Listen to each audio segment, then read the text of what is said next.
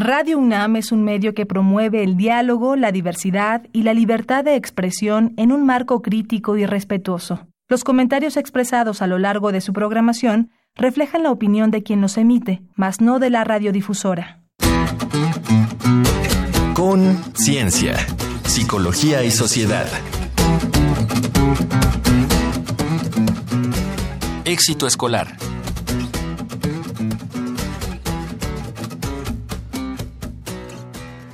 Bienvenidos a Conciencia, Psicología y Sociedad, este que es el espacio radiofónico de la Facultad de Psicología, en el que queremos compartir con ustedes temas que les sean de interés en su vida cotidiana. Así es que muchas gracias por escucharnos a través del 96.1 de FM. Gracias también si están escuchando esta retransmisión como cada jueves a las 7 de la noche a través del 860 de AM, aquí, por supuesto, en Radio UNAM.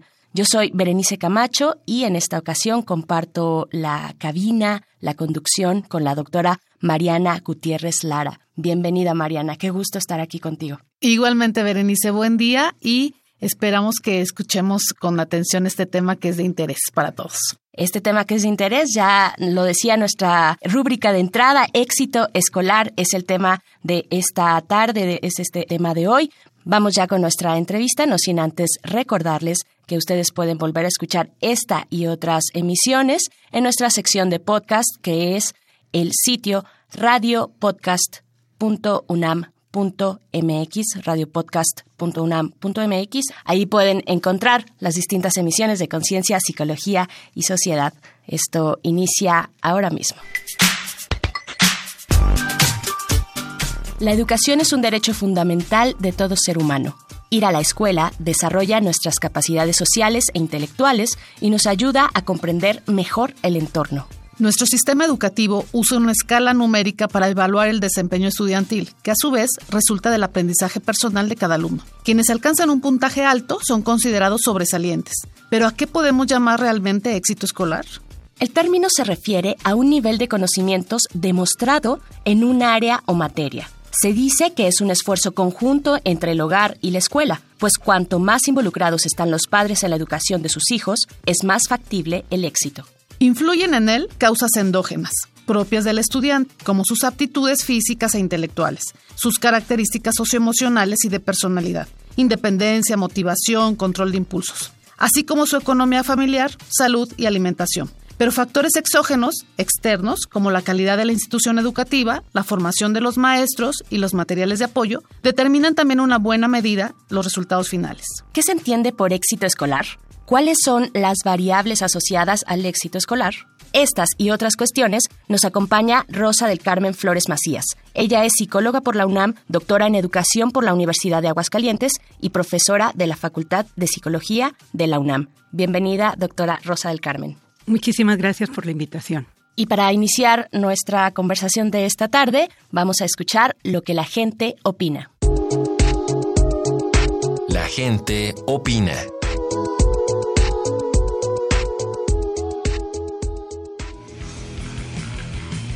Tener puro 10 de calificación en nuestras boletas, cumplir con tareas, hacer presentaciones y aprobar exámenes pueden ser indicadores de éxito escolar. ¿Pero son los únicos? En Conciencia, Psicología y Sociedad preguntamos a padres de familia qué es para ellos el éxito académico y cómo logran encaminar a sus hijos hacia él. Escuchemos las respuestas.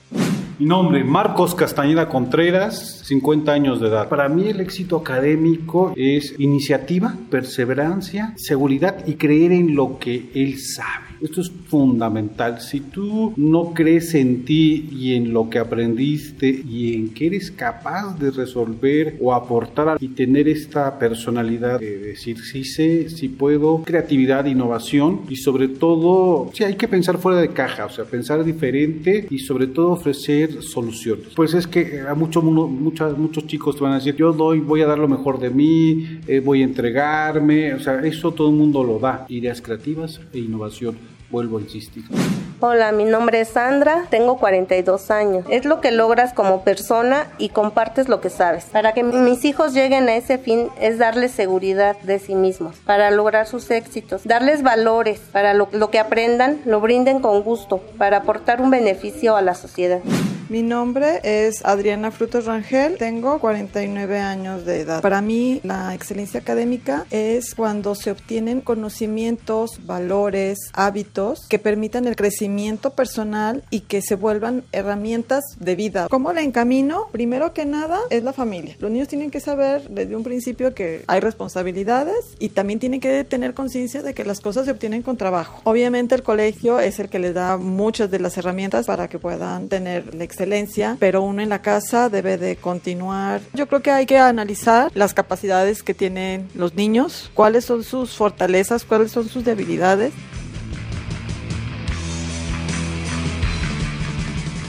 Para Conciencia, Psicología y Sociedad, Uriel Gámez.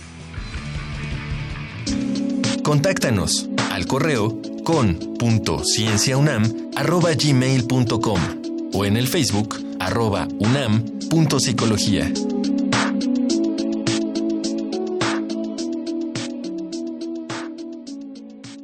Y después de escuchar lo que la gente opina, regresamos ya para iniciar la conversación con la doctora Rosa del Carmen Flores, profesora de la Facultad de Psicología, a quien ahora sí le damos la bienvenida. Doctora, gracias por estar acá. No, gracias por la invitación. Pues muy bienvenida también, Mariana, pues para arrancar esta conversación de esta tarde. Sí, Bere, muchas gracias. Fíjate que me llamaba la atención los comentarios de los papás o de las personas entrevistadas, porque me parece que tienen mucha claridad en términos de que el éxito escolar, el rendimiento académico va mucho más allá de las condiciones físicas, estructurales, políticas, eh, del escenario escolar, que tiene mucho que ver también con las características del el estudiante. Entonces yo quisiera preguntarle, doctora Flores, ¿usted cómo ve cuáles serían entonces esas características que aumentan la probabilidad de que un chico, un pequeño, eh, vamos a ubicarnos en una edad escolar, ¿no? De primaria, tenga éxito escolar? Yo creo que esto hay como hay que pensarlo en términos del escenario educativo. Digamos que el éxito escolar está dado en la medida en que la institución educativa permite a los estudiantes desarrollar al máximo su potencial para aprender. Y si me permiten les voy a dar un ejemplo. Claro. Hace en, la década de los 90 hubo una investigación en Brasil muy interesante, se hizo con niños vendedores de la calle. Y estos investigadores hicieron un seguimiento de los niños mientras vendían y mientras estaban en la escuela y encontraron que los niños tenían una capacidad matemática increíble para realizar sus transacciones económicas. En una época en que Brasil estaba en una inflación galopante, los niños compraban un precio y en el curso del día el precio de la mercancía se modificaba y ellos tenían que ajustar a lo que la vendían para poder al día siguiente volver a comprar sin pérdidas y tener la poca ganancia que necesitaban tener para mantenerse.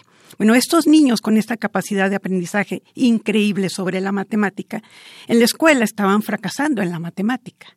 Entonces, ¿qué es el éxito escolar? Pues es justo que la escuela te provea de los medios para desarrollar al máximo tu potencial para aprender. Y así tenemos infinidad de ejemplos. Doctora, y en ese sentido, bueno, ahora que usted lo regresa al ambiente escolar, ¿cuál es el impacto que tiene la relación maestro-alumno en este éxito académico? Todo. Ajá, ahí está, eh, es, es un punto. Y creo que hay que hablar como en dos momentos, ¿no? Uno es en términos del impacto que la preparación que se ofrece a los maestros les dota de las herramientas, les permite desarrollar mejores herramientas para ellos a su vez tener un impacto en la relación con los alumnos. Desde mi perspectiva psicológica, hay dos áreas en las que los maestros influyen de manera determinante. Una tiene que ver con apoyar al alumno para desarrollar sus recursos para aprender, estrategias de aprendizaje, capacidad de conocerse a, sí mismo como aprendiz y desde luego todos los conocimientos que la escuela considera relevantes para ir formando a alguien hacia un futuro como ciudadano o incluso como profesionista de, de algo, un técnico. Por otra parte, creo que una parte que es central y es central desde el principio es el apoyo socioemocional que el maestro brinde dentro de la clase. Entonces, hay situaciones eh, como muy eh, paradójicas. Tenemos niños que tienen un rendimiento académico mediano, pero están muy seguros de ellos mismos y van mejorando. Y tenemos niños que tienen un rendimiento académico alto, niños que sacan siempre 10, pero que viven estresados, angustiados y que no necesariamente van a concluir la escuela de la manera que ellos hubiesen deseado. Entonces, ¿qué es lo que hace la diferencia? Muchas veces es un adulto sensible, en este caso el maestro, a las necesidades emocionales de los alumnos. Yo creo que tiene mucho que ver entonces con una eh, preparación del docente, no nada más en cuanto a formación, académica, digamos así, este, sino también en términos de habilidades socioemocionales, como, como lo comentaba la doctora, ¿no? Me parece que eh, tendríamos que hablar también de que las, las variables que están enfocadas a eh, generar seguridad, confianza, a regular emociones, a compartir, es decir, también habilidades sociales, tendrían mucho que ver con que el aprendizaje se dé de una manera oportuna. Por ahí dicen también que lo que se siente se aprende. Entonces, a lo mejor un maestro sensible te invita a que puedas tener una mayor capacidad para aprender. Pero desde luego. Desde luego. Y también eh, poner en la mesa eh, la relación que generalmente se hace con la inteligencia y el éxito escolar. Doctora, ¿qué, qué, tan, ¿qué tan importante es? Yo creo que hubo una época en la que nosotros le dimos mucho peso entre los 60 y los 90 o anterior a los 90, sobre todo a raíz del desarrollo de las escalas de inteligencia. Sin embargo, nuestra visión, al menos en psicología, nuestra visión de la inteligencia cambió y ya no solo se refiere a habilidades cognitivas. El, modelo de las inteligencias múltiples de Garner eh, nos, nos abre una perspectiva diferente de qué es lo que debemos de considerar como inteligencia. Y así tenemos que hay niños que tienen muchos recursos cognitivos y pueden desarrollar más, y hay otros que niños que tienen muchas habilidades para interactuar socialmente y pueden desarrollar más, y hay otros que tienen muchas habilidades para conocerse a sí mismos y pueden desarrollar más. Entonces, la escuela lo que debe de proveer es un escenario para que el niño desarrolle todo este potencial para aprender y no solo atender a la cantidad de conocimiento que van entrecomillado acumulando sino atiende más bien a que el niño vaya entendiendo su forma de aprender. Y fíjese lo que estoy diciendo, que es, esto lo los niños lo pueden lograr desde muy pequeña edad, ir entendiendo cómo aprenden mejor y en qué pueden ser mejores a partir de lo que saben sobre sí mismos. Claro, qué, lectura tan humana, además tan adecuada, tan atinada para aquellos que nos escuchan poner al niño o a la niña en el centro. Eh, les invito a hacer una pequeña pausa, vamos a escuchar un dato que deja huella. Un dato que deja huella.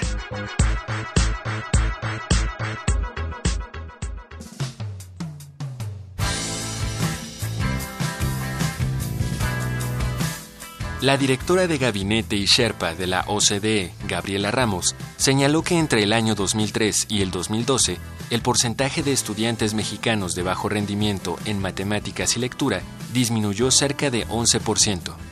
Según la OCDE, en México, un estudiante socioeconómicamente desfavorecido tiene una probabilidad tres veces mayor de tener un bajo rendimiento que un estudiante socioeconómicamente favorecido. En 2012, el 71% de estudiantes desfavorecidos en México tuvo un bajo rendimiento en matemáticas, mientras que el 37% de los estudiantes favorecidos no alcanzó un nivel óptimo.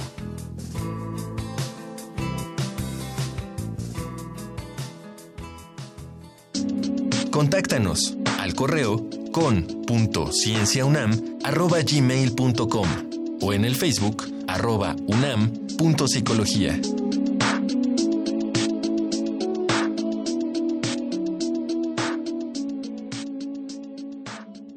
Las condiciones para el éxito escolar, el entorno escolar es de lo que estamos hablando esta tarde en Conciencia, Psicología y Sociedad. Si ustedes tienen un comentario o sugerencia, pueden marcar a nuestro teléfono en cabina, que es el 55 36 43 39. Les repito, 55 36 43 39, donde su mensaje o comentario será entregado directo a la producción de este programa. Y seguimos hablando con la doctora Rosa Alcarmen Flores, académica de la Facultad de Psicología. Doctora, escuchábamos esta cápsula con algunos datos. ¿Qué, qué comentario eh, le surgen después de haberla escuchado? Pues me da tristeza. Sí. Porque estamos hablando de niños que tienen un potencial intacto para aprender y que no han contado con las condiciones para desarrollarlo. O sea, la enseñanza de las matemáticas y el aprendizaje de la lectura son dos herramientas básicas para continuar con éxito dentro de la escuela, desarrollando este potencial de aprendizaje. El hecho de que los niños no lo estén logrando, es, lo único que está indicando es que cualquier cosa que se ha hecho no ha sido lo adecuado.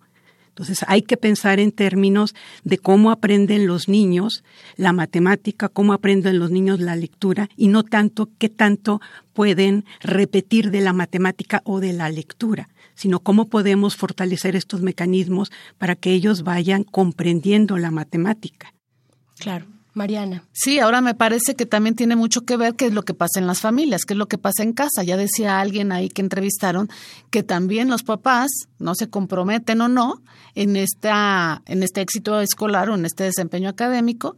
Y entonces pues, la pregunta obligada, doctora Flores, es cómo pueden apoyar las familias eh, a sus pequeños en, en cuanto al logro escolar.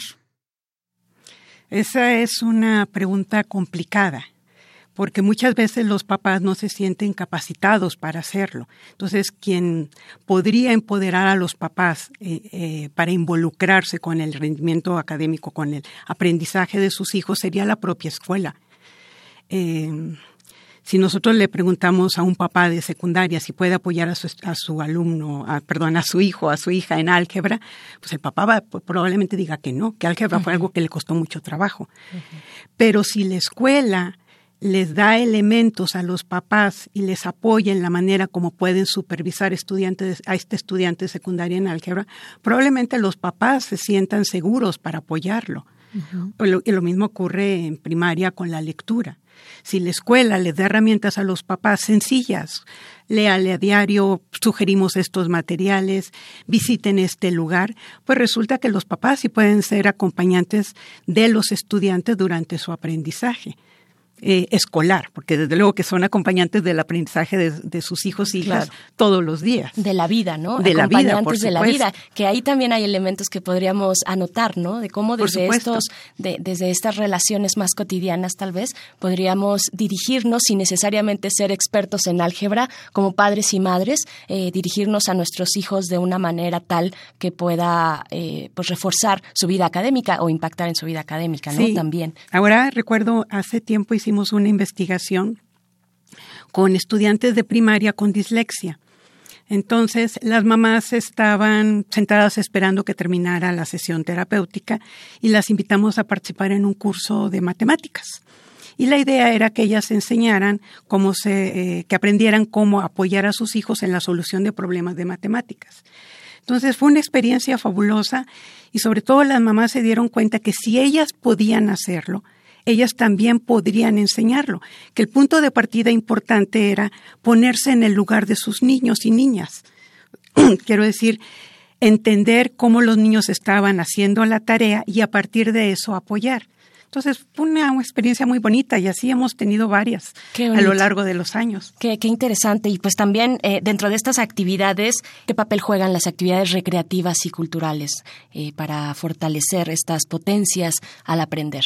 Bueno, nosotros aprendemos a lo largo del día. La persona más grande de 110 años sigue aprendiendo a lo largo del día. Entonces, imagínense que un niño tiene acceso a la riqueza de una estimulación como actividades recreativas, museos, este, talleres, tan solo el Internet en, las casas que lo hay. Hay infinidad de cosas que los niños pueden aprender mediante el Internet. Con el cada vez los costos son más bajos, cada vez hay más acceso. Si los papás los acompañan, pues está enriqueciendo la posibilidad de aprendizaje de estos niños. Y le está y el niño está conociéndose como aprendiz y está aprendiendo cómo es que él prefiere aprender, qué cosas le funcionan mejor qué cosas le causan duda y está constantemente haciéndose preguntas. Un consejo muy, muy particular para los papás, inviten a los niños a que les hagan preguntas. La pregunta es el mejor maestro del mundo. Un juego de preguntas, ¿no? Podría ser. Sí. O responder a las preguntas de alguien. llegó la hora de hacernos preguntas, de que me hagas preguntas.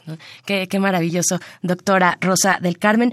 Vamos a hacer una pequeña pausa para escuchar algunas recomendaciones desde la cultura y el entretenimiento respecto a nuestro tema de hoy.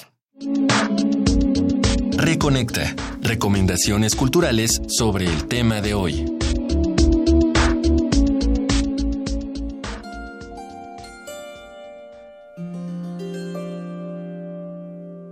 Ayudar a entender la dinámica escolar y a superarla con éxito es tarea colectiva. Para conocer más sobre educación socioemocional, les recomendamos buscar en Internet algunas páginas y materiales. 1.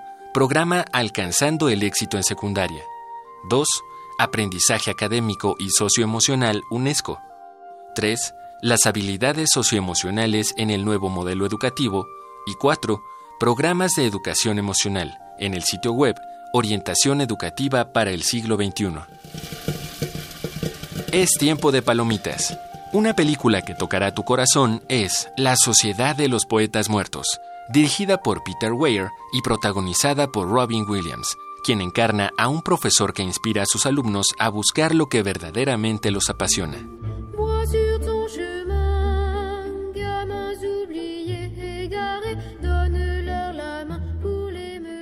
En 1948, un profesor de música desempleado acepta un trabajo como vigilante de un internado. El sistema represivo con que tratan a los alumnos lo asusta, así que empieza a enseñarles música a los jóvenes. Los coristas, de Christophe Bagatier, te hará ver el quehacer de los educadores con otros ojos.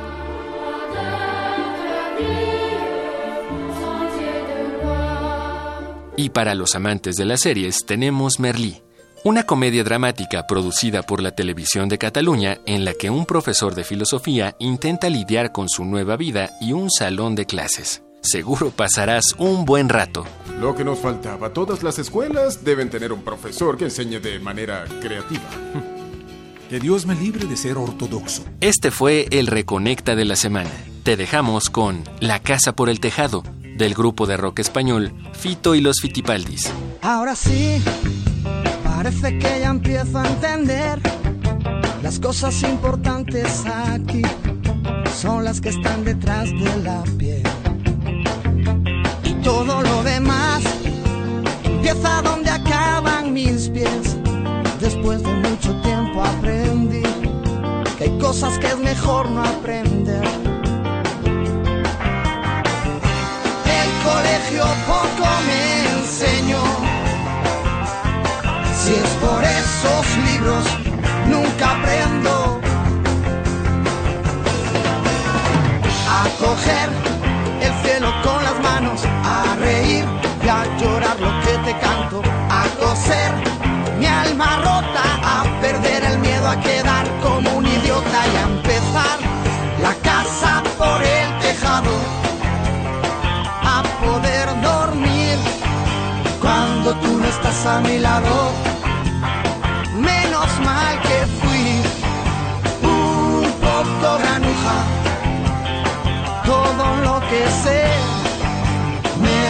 enseñó una bruja.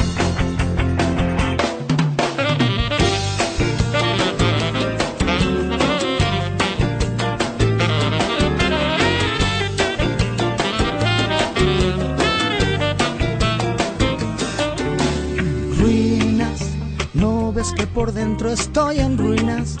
Mi cigarro va quemando el tiempo, tiempo que se convirtió en ceniza. Raro, no digo diferente, digo raro. Ya no sé si el mundo está al revés o soy yo el que está cabeza abajo. El colegio poco me enseñó si es por el maestro, nunca aprendo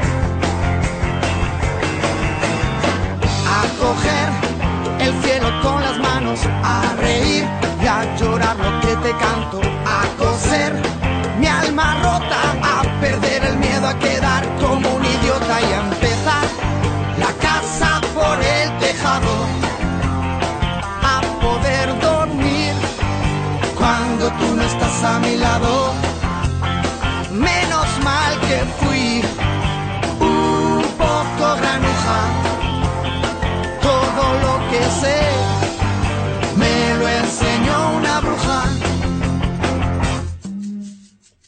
después de escuchar estas recomendaciones culturales, regresamos en nuestra conversación con la doctora Rosa del Carmen Flores, académica de la Facultad de Psicología. Estamos platicando de éxito escolar. Mariana. Sí, bueno, vámonos. A mí me gustaría eh, preguntarle a la doctora Flores ¿Qué tiene que ver la lectura con toda esta cuestión del éxito académico? Mucho se habla de que fortalece o apoya el potencial para aprender de los jóvenes y de los niños. ¿Es posible hacerlo a través de la lectura, doctora? Absolutamente. Pero hay que también comprender que nuestra visión de texto ha cambiado. Entonces, nosotras crecimos leyendo un texto impreso. Ahora los niños están creciendo leyendo un texto de Internet con toda la riqueza que un texto de Internet implica. Multimedia, posibilidad de navegación, imagen, videos, audios, pasar de una página a otra. Entonces, pues sí es importante que los papás se vayan adentrando en cómo es este texto para ellos irlo comprendiendo y enseñar a sus niños a aprovecharlo. Y por otra parte, tenemos el texto impreso. Creo que es muy importante que los papás compartan la lectura, sobre todo en los primeros años de desarrollo. O sea, sentarse a leer con los niños, que no sea una actividad mm, ni, tediosa ni obligada y un aspecto muy importante en el que los papás pueden trabajar es en, apoyar el sentido de autoeficacia de sus niños como lectores. Muchos niños llegan a la secundaria afirmando, yo no soy un buen lector, yo no puedo escribir, a mí no me sale esto. Sin embargo, si los papás empiezan desde muy temprana edad a hacer notar los éxitos de los niños al leer, mira qué bien comprendiste esto, qué interesante tu idea sobre lo que acabas de, eh, sobre lo que acabamos de leer, este, no se me había ocurrido ver a este personaje de esta manera. Hay muchas maneras en que los papás pueden reforzar este sentido de autoeficacia, de manera que el niño sienta que es una persona capaz para leer. Nuestros estudiantes en la universidad llegan pensando que si leen no lo van a comprender, que necesitan que el maestro se los explique. Pero si la escuela a lo largo del desarrollo académico fue enseñando a los niños estrategias, buenas estrategias de comprensión lectora, en la casa se fue fortaleciendo su sentido de autoeficacia y el niño aprendió a disfrutar la lectura, no solo la escolar, sino la lectura en general, y aprendió a valerse de esa biblioteca de Alejandría que tenemos en Internet actual, pues el estudiante al llegar a la prepa o a la universidad se va a sentir capaz como lector y sobre todo se va a sentir capaz de aprender por su cuenta. Es esta idea que platicábamos al principio de que los aprendices necesitan tener conciencia de cómo aprenden para sacarle al máximo eh, provecho a, los recursos que tienen e irlos enriqueciendo. Y, ha tocado un tema, me parece muy importante que mantengamos eh, en la mira, que es uno va aprendiendo, ¿no? Uno va aprendiendo. Al inicio de su comentario usted decía, es que llegan muchos niños y dicen, yo soy malo para las matemáticas, ya de antemano se descalifican y esto es una, un comentario muy común entre las personas, ¿no? De pronto, yo soy malo para esto, yo ya no puedo eh, avanzar más en esta u otra materia, ¿no, doctora? Es algo muy cotidiano, pero... acercarnos a cómo o asumirnos como aprendices es algo importante. ¿Con qué concluye, doctora? Yo creo que los padres y los maestros podemos hacer una observación cuidadosa de los niños y niñas y darnos cuenta de sus fortalezas para aprender y hacérselas notar. Yo creo que es el punto de partida más importante. Perfecto. Necesitamos entonces adultos sensibles, compañeros eh, interesados, no nada más en conocer acerca del mundo, sino en que estén interesados también en mí, en mí como una persona con características particulares. Sí, ahí está. Sí, así es. Ahí está un tema muy interesante y además muy humano. Me gustó mucho esta parte de, del acercamiento con los estudiantes desde cualquier punto en el que estemos como profesores, eh, como padres y madres de familia también. Muchas gracias. Gracias a ustedes por habernos acompañado. Gracias a la doctora Rosa del Carmen Flores, académica de la Facultad de Psicología. Gracias también, Mariana. Muchas gracias a ustedes. Les recomendamos mucho revisar el texto programa Alcanzando el éxito en secundaria. Está en internet. Lo desarrolló la doctora Flores con una, un grupo de estudiantes y es muy importante para obtener información sobre este éxito escolar y sobre habilidades socioemocionales. Buenísima recomendación. Ustedes nos pueden escuchar en la retransmisión del próximo jueves a las 7 de la noche a través del 860 de AM o también pueden escuchar en otras eh, emisiones pasadas de Conciencia, Psicología y Sociedad si visitan el sitio radiopodcast.unam.mx. Yo soy Berenice Camacho, agradezco a la producción. Nos encontramos la próxima semana aquí en Conciencia, Psicología y Sociedad. Conciencia, Psicología y Sociedad. Del otro lado del espejo participaron Marco Lubián, voz en off, Ana Salazar, guionista, Carmen Sumaya, asistente de producción, Augusto García Rubio, vinculación e información. Producción, Frida Saldívar.